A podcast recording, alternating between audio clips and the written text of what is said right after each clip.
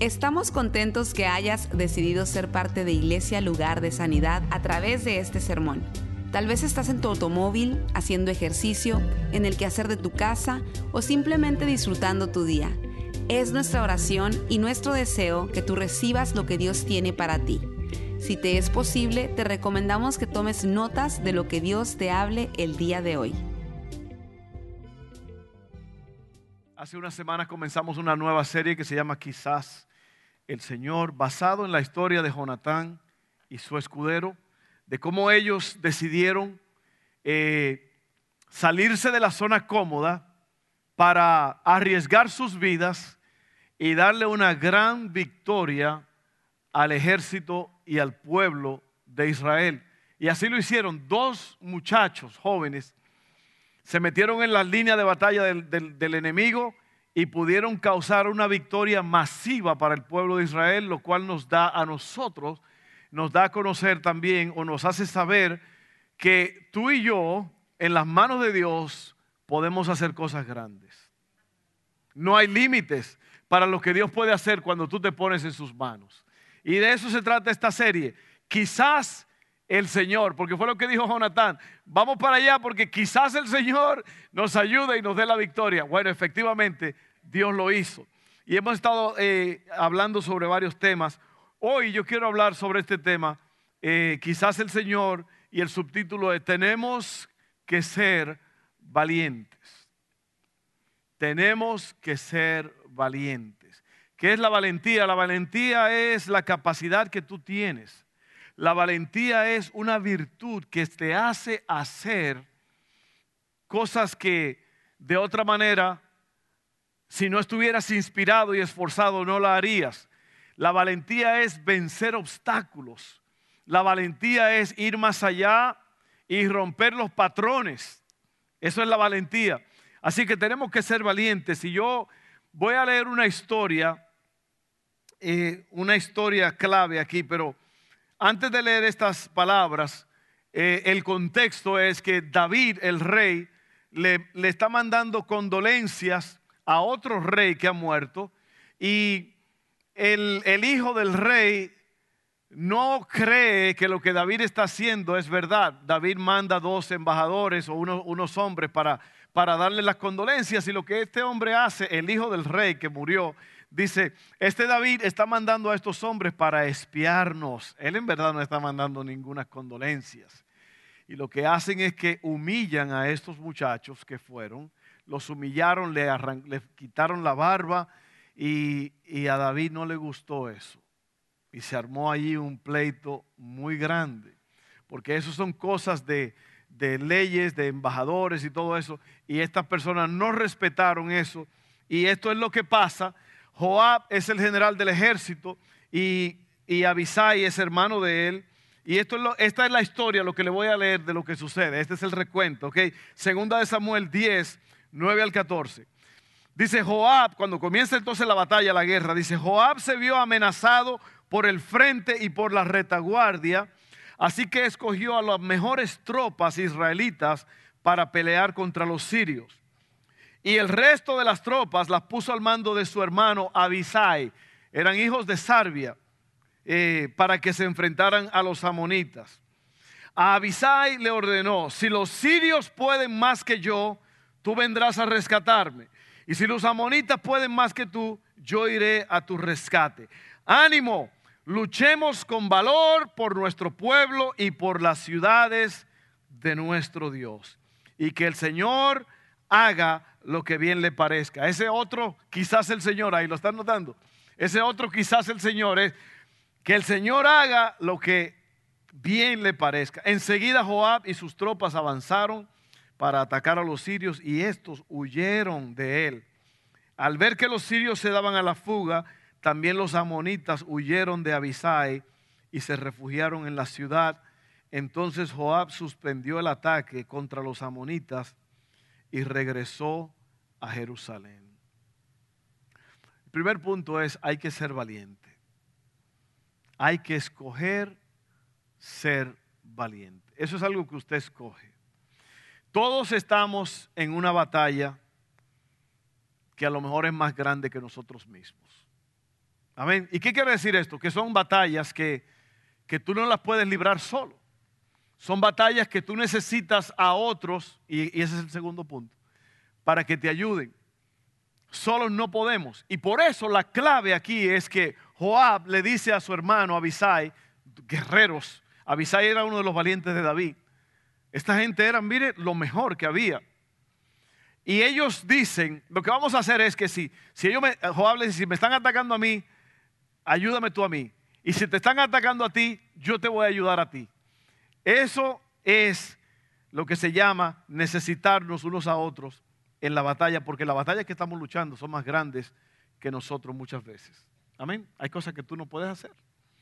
Hay cosas que, hay a lo mejor una enfermedad que tú no la puedes sanar. Hay, hay un, obstáculo, hay una demanda, hay una corte. No sé, puede ser algo que, que tú sabes que es muy grande y tú necesitas que alguien te ayude a pelear. Ahora, otra cosa es que el valor, la valentía, el coraje, y el coraje es igual que valentía. También el coraje se usa en algunos países como, como ira. Me dio un coraje. y es que me dio un coraje eso. Es como que me, hizo enojar. Pero lo que estamos hablando aquí, el coraje es la capacidad de ir adelante, venciendo los obstáculos. Entonces, eh, el valor, el coraje, la valentía, no es ausencia de miedo, porque a veces hay que hacer las cosas con miedo. ¿Cuántos han hecho algo con miedo? Hace unos años yo fui a un campamento en el norte de California, un lugar espectacular. Ya era junio, pero todavía había nieve en las montañas. Evan tenía 16 años y yo fui con 12, eh, 12 años. Es que el tiempo vuela. 12 años, 16 tenía cuando fuimos a Argentina. Bueno, 2005, fue 2006. Un campamento, una cosa impresionante allá en las montañas y hay muchos desafíos que, eh, déjeme decirle para qué son estos campamentos. Estos campamentos son para restaurar relaciones quebrantadas entre padres e hijos. En estos campamentos van papá con hijo o con hija y luego tienen otro, otra sección de mamá con hija e hijo. Y lo que hacen estos campamentos es que restauran las relaciones. A lo mejor estos son hijos rebeldes, hijos que se han ido de la casa, hijos que no están muy bien, también porque han sido descuidados por los padres. Allí, en, esa, en ese lugar, había personas de compañías que usted puede reconocer, si yo las digo, ahí estaba el jefe, el dueño de la compañía o de compañías que están en todos los lados. Y había una, se había colapsado la relación entre padre e hijo y allí estaban para ser restaurados. Evan y yo estábamos bien, usted sabe que yo soy con los hijos, somos amigos, pero fuimos porque alguien nos regaló el viaje y fue algo extraordinario. Uno de los desafíos era subirse a un palo de este grueso, redondo, y el palo estaba a 50 pies. Y había que subir el palo, y allá arriba usted llegaba al palo y ahí tenía que subirse al palo. Solo. Y luego había que brincar a un trapecio. Y te brincaba al trapecio y luego el trapecio te bajaba a otro lugar. Claro, eh, estabas amarrado con una soga. Y yo veo que Evan se sube por ahí como si fuera el hombre araña. Él se subió por el palo y luego se subió arriba y brincó y se bajó. Y yo le digo a la gente, tengo que hacerlo esto. Yo tengo que hacerlo. Y mire, yo subí con una temblorina. Y cuando usted está, uno no lo cree, parece como que es algo simple, pero cuando usted trata de subir los dos pies en esa cosita redonda, mire, yo lo hice. Lo hice con miedo, pero lo hice. A veces hay que hacer las cosas con miedo. Y yo sé que todos nosotros hemos hecho cosas que las hacemos con miedo, pero las hacemos.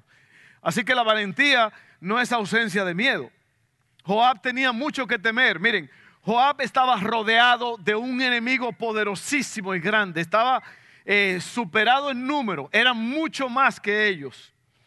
Y no tenía a David, que era el mejor guerrero del pueblo, no estaba con ellos. Así que No te rindas cuando estés rodeado. Para Joab solo había una opción, seguir luchando. ¿Cuántos de ustedes saben que esa es muchas veces la única opción, seguir luchando? No te puedes echar para atrás, no puedes salir corriendo porque estás rodeado. Y la única forma de salir de ese problema, de esa batalla, es venciendo. Allí no hay retorno, allí no hay que, bueno, vamos, ¿sabe qué? Mira, parece que hay un huequito por ahí, nos vamos corriendo. No, no, están rodeados. Y por eso usted le dice, ¿sabe qué? Si yo no puedo, yo te ayudo. Y si tú no puedes, yo te ayudo. El asunto es que hay, hay que hacer esto ya, ¿ok? Oiga esto, no te rindas cuando estés rodeado. No te rindas cuando estés rodeado. Martín Luther King dijo algo muy poderoso y es, la medida definitiva de un hombre no es dónde está parado en momentos de comodidad y conveniencia, sino dónde está parado en momentos de desafío y controversia. O sea que la verdadera persona, la verdadera medida de quien tú eres, no es cuando las cosas están bien, es cuando las cosas están en crisis. ¿Ok? Y todos estamos en una batalla, especialmente contra el miedo. Los psicólogos han descubierto que uno solamente nace con dos tipos de miedos. Y ahí van las estadísticas otra vez. Dos tipos de miedo. ¿Sabe cuáles son los dos tipos de miedo con los que un bebé nace? Nosotros todos nacemos. El miedo a que me estoy cayendo. ¿Cuántos de ustedes han puesto su bebé en la camita o en la cunita? ¿Lo han visto? Es el miedo a caerse. El bebé nace con ese, cuando usted lo está poniendo, lo que sea, se, se asustan porque creen que están cayendo. Y el segundo miedo es el temor a ruidos. A veces usted deja caer algo al lado del bebé y se espanta. Los únicos dos temores con los que usted nace es un sentir de que se está cayendo y ruidos de repente. Únicos dos. Todo el resto de los temores son aprendidos. Cuando mi esposa tuvo el accidente con mis hijos, fue, yo estaba ordenando una, me acuerdo yo que la boca se, la tenía hecha agua, ordenando un Whataburger. ¿Cuánto ha comido un Whataburger doble? Yo estaba ahí en la, en la fila ordenando, esperando mi Whataburger y me llamó una mujer y me dijo, oiga, usted Fernando, eh, mire, eh, su familia acaba de tener un accidente y eh, fue un choque de frente y se ve muy feo y todo. la familia está bien, pero eh, es, necesario que usted venga ahora mismo. Y el lugar estaba como a 10 minutos de ahí manejando. Y mientras yo iba para allá, pues ya se me fue, todo se me fue, el hamburger y todo, ya lo dejé la orden puesta y yo me fui. Y cuando yo iba en camino a ese lugar, yo veía que los sheriffs me pasaban, el vehículo de emergencia, y yo decía, ay Dios mío, ¿qué será lo que pasó? yo le decía, prepárame, Señor, prepárame. Cuando llegamos, cuando yo llegué allí solo, no era nada bonito, una cosa espantosa, parecía como de una película, todo, carros chocados, una cosa violenta. Usted sabe lo que a mí me tomó para yo sacar ese, ese trauma de mi cabeza. A tal forma de que a Dustin tuvieron que volar en un helicóptero. Usted me ha oído decir, a lo mejor hay gente nueva aquí que no me ha oído decir esto, pero a Dustin tuvieron que volar en un helicóptero. Se rompió la cabeza, mi esposa se rompió el tobillo, eh, Dustin se rompió también la mano eh, y no podía caminar. Una cosa fea. Cuando yo llegué, un hombre me dijo, un, momento antes de que tú entres al carro, tu hijo está bien golpeado, está bañado en sangre. Yo nada más quiero decirte que, que la herida que él tiene no es de muerte, pero, pero te va a asustar. Así que no, no tengas miedo sé valiente. Bueno, yo entré ahí, cuando yo vi, Dustin tenía siete años y estaba efectivamente bañado en sangre. Lo sacaron, lo volaron y yo quedé con ese trauma. Un día yo estaba llegando a mi casa, unos meses después, y el camino enfrente de mi casa, en, enfrente de mi casa estaba cerrado y había un montón de policías y ambulancias, bomberos y dije yo, oh no, otra vez. Enfrente de mi casa. No había paso. Yo llamando a mi esposa y no me contestaba. En ese tiempo nada más ella tenía celular. Ahora ya todo el mundo tiene celular, hasta el gato. Hasta el gato tiene un celular. O el perro.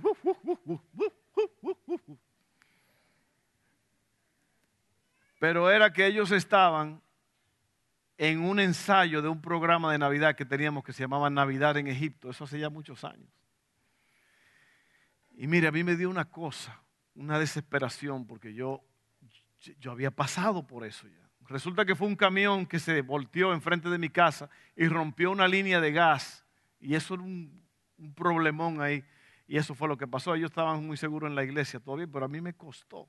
A mí me costó salir adelante. Eso es un miedo aprendido. Todavía, todavía quedan residuos de ese accidente en mi mente. Todavía. Es difícil sacar eso. Así que eh, todos los demás temores se aprenden. Ser valiente es un requisito para cada creyente. No podemos pasar por esta vida cristiana sin tener estos problemas, estos desafíos.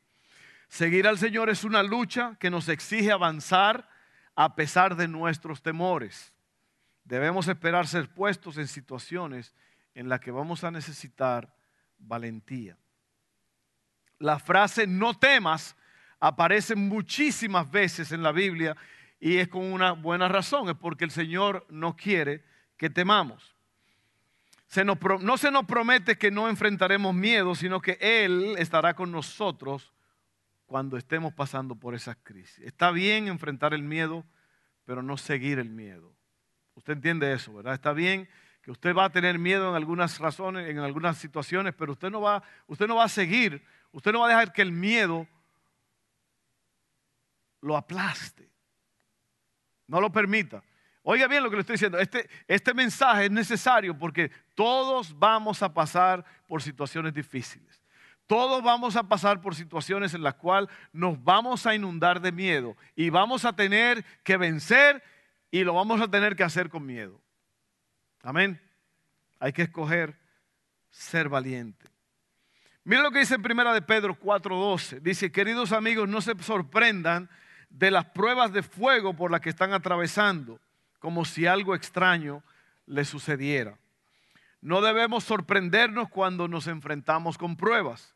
A veces estamos luchando en múltiples frentes al mismo tiempo, como lo estaba Joab y Abisai, tenían dos ejércitos enemigos y estaban rodeados. A veces va a pasar eso, a veces tú, a veces, miren, a veces usted va a tener un problema a lo mejor en el matrimonio que está difícil. Sumado a ese problema es posible que haya un problema financiero. Sumado a ese problema financiero, a lo mejor hay una enfermedad en la familia. Sumado a eso, hay a lo mejor un problema legal que tú tienes. ¿Se ha dado, le ha pasado esto a usted? Cuando llueve, llueve, dice, o llueve sobre mojado. ¿Le ha pasado que usted dice, wow, se me está cayendo el mundo en pedazos? Todo, parece que todo está contra mí. Eso se llama luchando en varios frentes.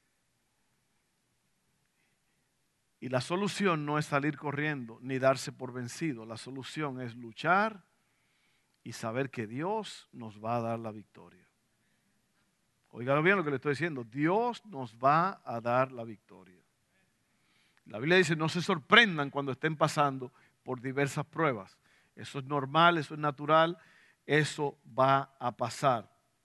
Así que ese fue el primer punto, tenemos que ser valientes. El último punto es somos una comunidad de valientes. Somos una comunidad de valientes. Segunda de Samuel 10, 10 al 11 dice, y el resto de las tropas las puso al, al mando de su hermano Abisai para que enfrentaran a los amonitas. A Abisai le ordenó, si los sirios pueden más que yo, tú, tú vendrás a rescatarme. Y si los amonitas pueden más que tú, yo iré a tu rescate. Oiga bien, no pelees solo. Joab admitió que no podía hacerlo solo. Si los sirios son demasiado fuertes, tú me ayudas. El mundo dice, y a veces nosotros decimos, yo puedo hacerlo solo. Yo soy suficientemente fuerte. Yo soy suficientemente inteligente. Yo puedo. Y no, no vas a poder. Solo no vas a poder. Las probabilidades de victoria te favorecen más cuando estás rodeado de personas que lucharán contigo. O yo, las probabilidades de victoria te favorecen más cuando estás rodeado de personas que lucharán contigo. Yo recuerdo cuando Evan nació, nuestro hijo mayor, Evan. Usted sabe dónde está ese muchacho ahora mismo, en Venecia, en Italia, comiendo bueno y viendo góndolas. ¿Sabes lo que son las góndolas? No? esos barcos que andan allí muy románticos. Y, Venecia, una ciudad que yo desde que nací quería ir ahí. Él está allá muy chulo, muy tranquilo, tomando fotos. Ese muchachito cuando nació, nació antes de tiempo, nació prematuro, de cinco libras, chiquitito. Y nació, y yo recuerdo que nosotros, pues mi esposa lo dijo, esperamos 10 años para tener hijos. Y fue difícil. Ahora el niño nació prematuro y, y antes de que naciera, el doctor dijo, tienen que irse corriendo al hospital porque este muchacho si no nace ahora se va a morir. Y yo recuerdo que yo me pusieron el uniforme y todo, el gorrito, los zapatos, es como una, eh, ¿cómo le dicen a eso? Eh, scrubs. El trajecito ese que le ponen a uno para no infectar allí. Y yo recuerdo que yo estaba con mi cámara en la mano que me habían prestado, una cámara esa grandota, ¿se acuerdan de VHS? Una cámara que con una de esas te puede matar a alguien hoy día. Y yo estaba con mi camarón sentado allí con una tembladera encima porque me iban a ir a sacar al muchacho y yo, yo esa era mi primera experiencia, Diez años casado sin tener hijos y ahora ya, y ahora nace prematuro, hay problemas y todo. Y yo recuerdo que yo estaba solo, yo estaba temblando y yo decía, ¿sabes lo que yo decía? Ay, si la gente de la iglesia estuvieran aquí conmigo. Ay, si los hermanos de la porque no tenía yo familia aquí, mi hermano estaba aquí y creo que estaba por ahí afuera en el hospital. Pero yo decía, yo sí quisiera que los hermanos de la iglesia estuvieran conmigo. ¿Sabe por qué? Porque cuando estás luchando con hermanos a tu alrededor, hay una probabilidad muy grande de que vas a vencer. Amén. Es seguro. Yo más Dios más el pueblo de Dios es suficiente. No yo más Dios. No, yo más Dios más el pueblo de Dios podemos juntos. Porque Dios está con nosotros, pero se siente sabroso cuando hay un hermano que está al lado tuyo que te dice, hey, yo estoy aquí luchando contigo, estoy orando y todo va a salir bien. Yo pasé por eso, Dios me ayudó, tú también vas a poder. Amén. Esa es la importancia de esto, de la iglesia. ¿Sabe que hay muchas personas que ven predicadores en YouTube y esa es su iglesia según ellos? Pues yo quiero ver cuando se enferme ese hermano. A ver si el, si el, el predicador de YouTube se va a salir por la pantalla aquí estoy, hermano, Dios te bendiga, vine a orar por ti. Esto, ustedes aquí tienen un pastor y tienen líderes que te abrazan, que te miran a los ojos y te dicen, hey, ¿cómo está todo? ¿Todo está bien? Eso no se consigue, eso es luchar con personas que te aman y vencer. Gracias por ese amén, hermano. Gracias por ese amén, amén allá atrás. Ese fue doble. Un amén premiado. Yo más Dios más el pueblo de Dios. Ahora miren esto, cuando estés en una batalla necesitas varias cosas. Necesitas encontrar guerreros de oración para orar contigo. Gente que te digan, estoy orando, estamos orando. Aquí con la situación que tenemos con Haley eh, y Dustin, hay gente, hay muchos de ustedes que me dicen, hermano, estamos orando, hermano, hey, estamos orando, hermano. Usted sabe lo bien que se siente eso eso le da una seguridad a uno porque tú tienes un ejército, guerreros de oración que están orando contigo. También tienes que hacer esto, tienes que dejar que aquellos que tienen el don de servir sirvan. Tienes que dejar que aquellos que tienen el don de liderazgo lideren. Tienes que dejar que aquellos con el don de animar animen. Dejar que aquellos con el don de dar que den. ¿Por qué? Porque juntos podemos vencer. Juntos podemos vencer. El orgullo dice, no necesito ayuda, pero ten cuidado con, con el hermano gemelo del orgullo o la hermana gemela del orgullo que se llama falsa humildad, que dice, yo no quiero cargar con los problemas de los demás. Yo estoy bien solo, yo puedo aquí tranquilo, yo lucho solo. No, no, no vas a poder. No vas a poder solo. No les robes a otro la oportunidad de usar el don que hay en ellos. Si estás pasando por una batalla, necesitas a otros. Si no estás pasando por una batalla, hay otros que te necesitan a ti. Amén. Hazlo, por favor, hazlo. Oiga, oiga bien lo que le voy a decir. hay algo muy importante y es esto. Dice la Biblia que a todos los cristianos se le han dado dones. Los dones son cualidades especiales que son regalos de Dios y son sobrenaturales. No son cosas que tú puedes hacer por tu propia cuenta. Son cosas que Dios te ha equipado con ellas y no todos tenemos el mismo don.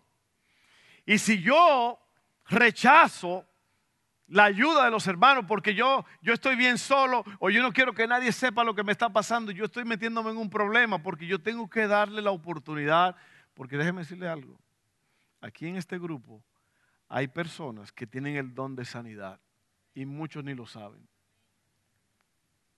¿Usted sabe lo que es el don de sanidad? Que usted toca a una persona y se sana. Es un regalo de Dios. No todo el mundo lo hace. No todo el mundo tiene ese don. Y yo quiero que cuando yo esté enfermo, por ahí ande un hermano con el don de sanidad. ¿Sí o no? Uno ora y todo, pero miren, Creo que el hermano eh, Carlos Anacondia de Argentina decía que él estaba en las campañas, en esa cruzada de miles y miles y miles de personas y, y, el Señor haciendo muelas nuevas y el Señor haciendo cosas nuevas, órganos nuevos, milagros que nunca se habían visto. Y dice, y yo, decía él, tenía que ir al dentista. Que me arreglaran los dientes. Porque a veces él estaba haciendo la, la unción para ellos pero él, él necesitaba a alguien más. Y todos necesitamos unos al otro. Amén. Así que tenga eso pendiente. Ya estamos casi aterrizando este avión. La valentía es como enrollarse una cuerda alrededor de la muñeca. ¿Usted ha visto eso? Que usted a lo mejor está alando algo con, una, con las manos, una soga, y usted se la amarra y se la pone alrededor de la muñeca. ¿Para qué? Para entonces, para que no se zafe. Básicamente eso es la, la valentía, es pararse firme y darle duro al asunto. Se va a hacer, se va a lograr. ¿Ok? Entonces, miren esto, es probable que se te esté yendo de tus manos tu matrimonio, tus finanzas. La tentación a veces es decir que no hay forma de que pueda aguantar. Pero el coraje, la valentía dice que me voy a parar firme y envolveré la cuerda alrededor de mi muñeca y voy a alar con fervor. Amén. Hebreos 12:12, con eso termino. Por tanto, renueven las fuerzas de sus manos cansadas y de sus rodillas debilitadas. Oiga bien, renueven las fuerzas de sus manos cansadas y de sus rodillas debilitadas. La valentía y la fuerza no son cuestiones de sentimientos, sino cuestiones de elección. No ser valiente va a causar grandes pérdidas. Joab les recordó que su gente y sus ciudades estaban en juego. La valentía no proviene de la confianza en uno mismo, sino que proviene de la fidelidad de Dios. Hay personas que están contando con tu valentía, en especial tu familia y los que te rodean. Entonces tú tienes que ser valiente. Tú tienes que pararte de frente y amarrarte la cuerda y darle vuelta en tu muñeca y decir, este asunto lo vamos a lograr